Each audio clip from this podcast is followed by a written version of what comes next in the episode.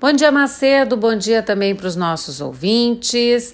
O tempo ao longo da última semana ajudou, em parte da, do estado, a ter uma amenização dessa situação trazida pela estiagem.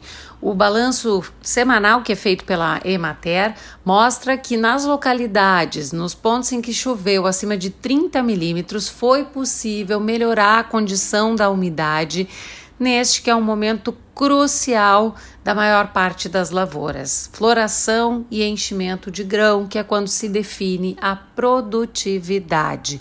É claro que isso não consegue desfazer aquilo que já se perdeu. Então, algumas regiões do estado têm tido condições um pouco mais satisfatórias dentro desse quadro de estiagem.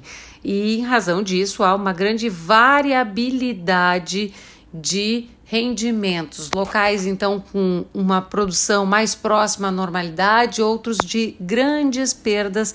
Aliás, é importante a gente destacar que aquilo que se perdeu não pode mais ser recuperado.